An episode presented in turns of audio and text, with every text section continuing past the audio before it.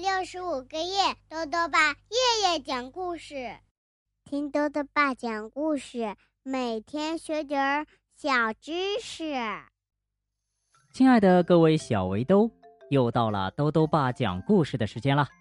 今天呢，豆豆爸要讲的故事是《全都没关系》上集，作者呢是德国的莫斯特，刘海隐翻译，由。长江少年儿童出版社出版。艾迪熊呢，本来只是想展示一下三轮车绝技，没想到啊，今天却倒霉透顶。他碰上了什么倒霉事儿了？一起来听故事吧。全都没关系。上集，艾迪熊穿好赛车马甲儿。坐在洞门口晒太阳，他一边喝着熊牌可可奶，一边等着朋友们来找他玩儿。这个时候呢，猫头鹰带着三个怪模怪样的家伙，蹑手蹑脚的从他眼前走了过去，一副神神秘秘的样子。那是谁呀？嘿！艾迪熊大喊一声。等一下！别捣乱，我们有急事儿。一个熟悉的声音传来，艾迪熊马上就听出了声音的主人，这不是刺猬吗？那另外两个一定是欢仔和松鼠了。你们这是要去哪儿啊？艾迪熊好奇的问。去排练。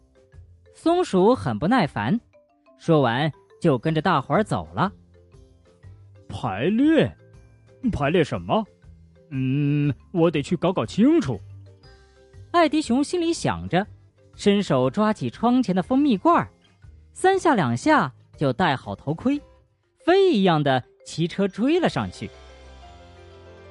一直追到草坪，他才恍然大悟：哦，原来这四个家伙呀，搭好了一个舞台。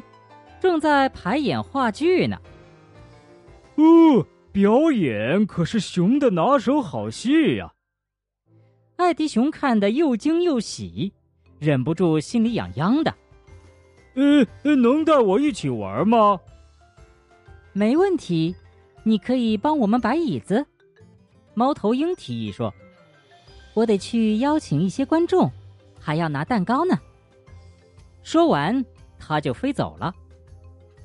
艾迪熊可不是想干这个。呃，其实我更想一起表演呢。他失望的嘟囔着，一边无精打采的摆起椅子来。不是我们不让你参加，你看看自己的大个头，舞台上哪能放得下你啊？欢仔说。可是我可以在草坪上表演啊！艾迪熊仍然坚持道。可是刺猬不答应，你能演什么呢？我可以在三轮车上表演特技的，艾迪熊说。那你先演给我们看看。松鼠半信半疑。艾迪熊二话没说就开始表演了，一心想给朋友们亮亮真本事。他跳上三轮车，双手离把儿向前骑。接着又单脚站在把手上，来了个惊险的反向滑行。刺猬、松鼠和欢仔全都看得目瞪口呆，谁也没想到艾迪熊还有这么一手。好，太棒了！继续，再来一个！他们不断的欢呼着。艾迪熊也兴奋的停不下来了，他要趁此机会。让大家开开眼界。表演的机会来了，艾迪！再来一个云中飞车，你就是今晚舞台的大明星。他在心里欢呼着，给自己鼓足了劲儿，然后冲了出去。哎呀，不好！意想不到的事情发生了。砰！艾迪熊连着三轮车。狠狠地撞在刚摆好的椅子上，还把其中一把椅子砸散了架儿。呃呃，这下糟了！艾迪熊一边哼哼，一边揉着发痛的脑袋。哎呦，也真够倒霉的！欢仔满脸同情的看着他。刺猬不高兴了，赶快把它修好！他不客气的下了一道指令。呃，我我当然会修了。艾迪熊赶紧说：“只是怎么修呢？”他有点不知所措了。难道要用草和蜂蜜把椅子粘起来吗？恰巧这个时候啊，长耳兔走了过来，他远远的目睹了艾迪熊的从天而降。嘿，这把椅子已经不能用了，你得找几块木板好好的钉一钉。哦，多谢你的提醒。艾迪熊松了口气，放下心来。艾迪熊飞快的跑回家，取来工具箱和三块木板。一把坏椅子有什么难弄的呢？分分钟就能修好了。钉木板可是熊的拿手好戏。艾迪熊一边卖力的干活儿，一边气喘吁吁的说：“哦，但愿如此。”长耳兔却有点怀疑：“没什么难的，你看好喽，扶住钉子，高举锤子，用力一砸。”成了。说话间，艾迪熊已经订好了一块木板，添了勺蜂蜜，加固一下。很快就轮到第二块了。马上就好。他开心的抡起锤子，想让长耳兔见识见识，熊干活儿有多麻利。砰！重重的锤头落了下去。哎呀，不好！意想不到的事情发生了，熊的锤子没落到钉子上，却砸破了蜂蜜罐儿红色幕布上到处都是黏糊糊的蜂蜜。呃，这下糟了，他觉得无比可惜，我那又香又甜的蜂蜜呀！完了，松鼠有点担心。猫头鹰肯定会不高兴的。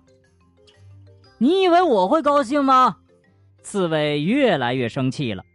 他们还要排练呢，可是现在到处都是蜂蜜。呃，只是一个小意外。艾迪熊嘟哝着：“我会把这儿收拾干净的。”可是从哪儿下手呢？也许他可以把这些沾上蜂蜜的幕布直接剪掉。看到艾迪熊拿起了剪刀，长耳兔急忙阻止道：“住手！别越办越糟，蜂蜜用水冲掉就行了。”哦，好主意！艾迪熊把所有能找到的桶全都拿上了，拎着就向湖边跑去。好了，小围兜，今天的故事先讲到这里。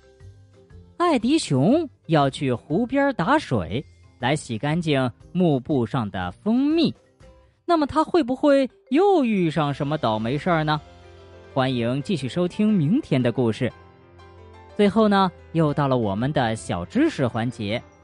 今天啊，豆豆爸要讲的问题是：会骑自行车的人为什么骑三轮车会不适应呢？如果小围兜们。已经学会骑二轮自行车了，那么你会发现，在去骑三轮车的时候啊，会觉得很不适应，总感觉自己会翻车，这是为什么呢？豆豆爸告诉你呀，这是因为三轮车把手的控制是与自行车把手控制不一样的。自行车把手控制呢，不仅要控制方向，还要控制重心，而三轮车呢，只要控制方向就行了。但是呢，会骑自行车的人在第一次骑三轮车的时候啊，往往在车身略有倾斜的时候，就不自觉地用偏移方向的技巧想修正偏斜，结果呢，就发现更难控制了。当然了，会骑自行车的人其实并不是就没法骑三轮车的，只要掌握技巧，牢牢把住。三轮车的方向，多骑一会儿就能够重新掌握了。豆豆爸还想问问小围兜，你有没有遇到过什么特别倒霉的事情呢？如果想要告诉兜兜爸，就到微信里来留言吧。要记得兜兜爸的公众号哦，查询“兜兜爸讲故事”这六个字就能找到了。好了，我们明天再见。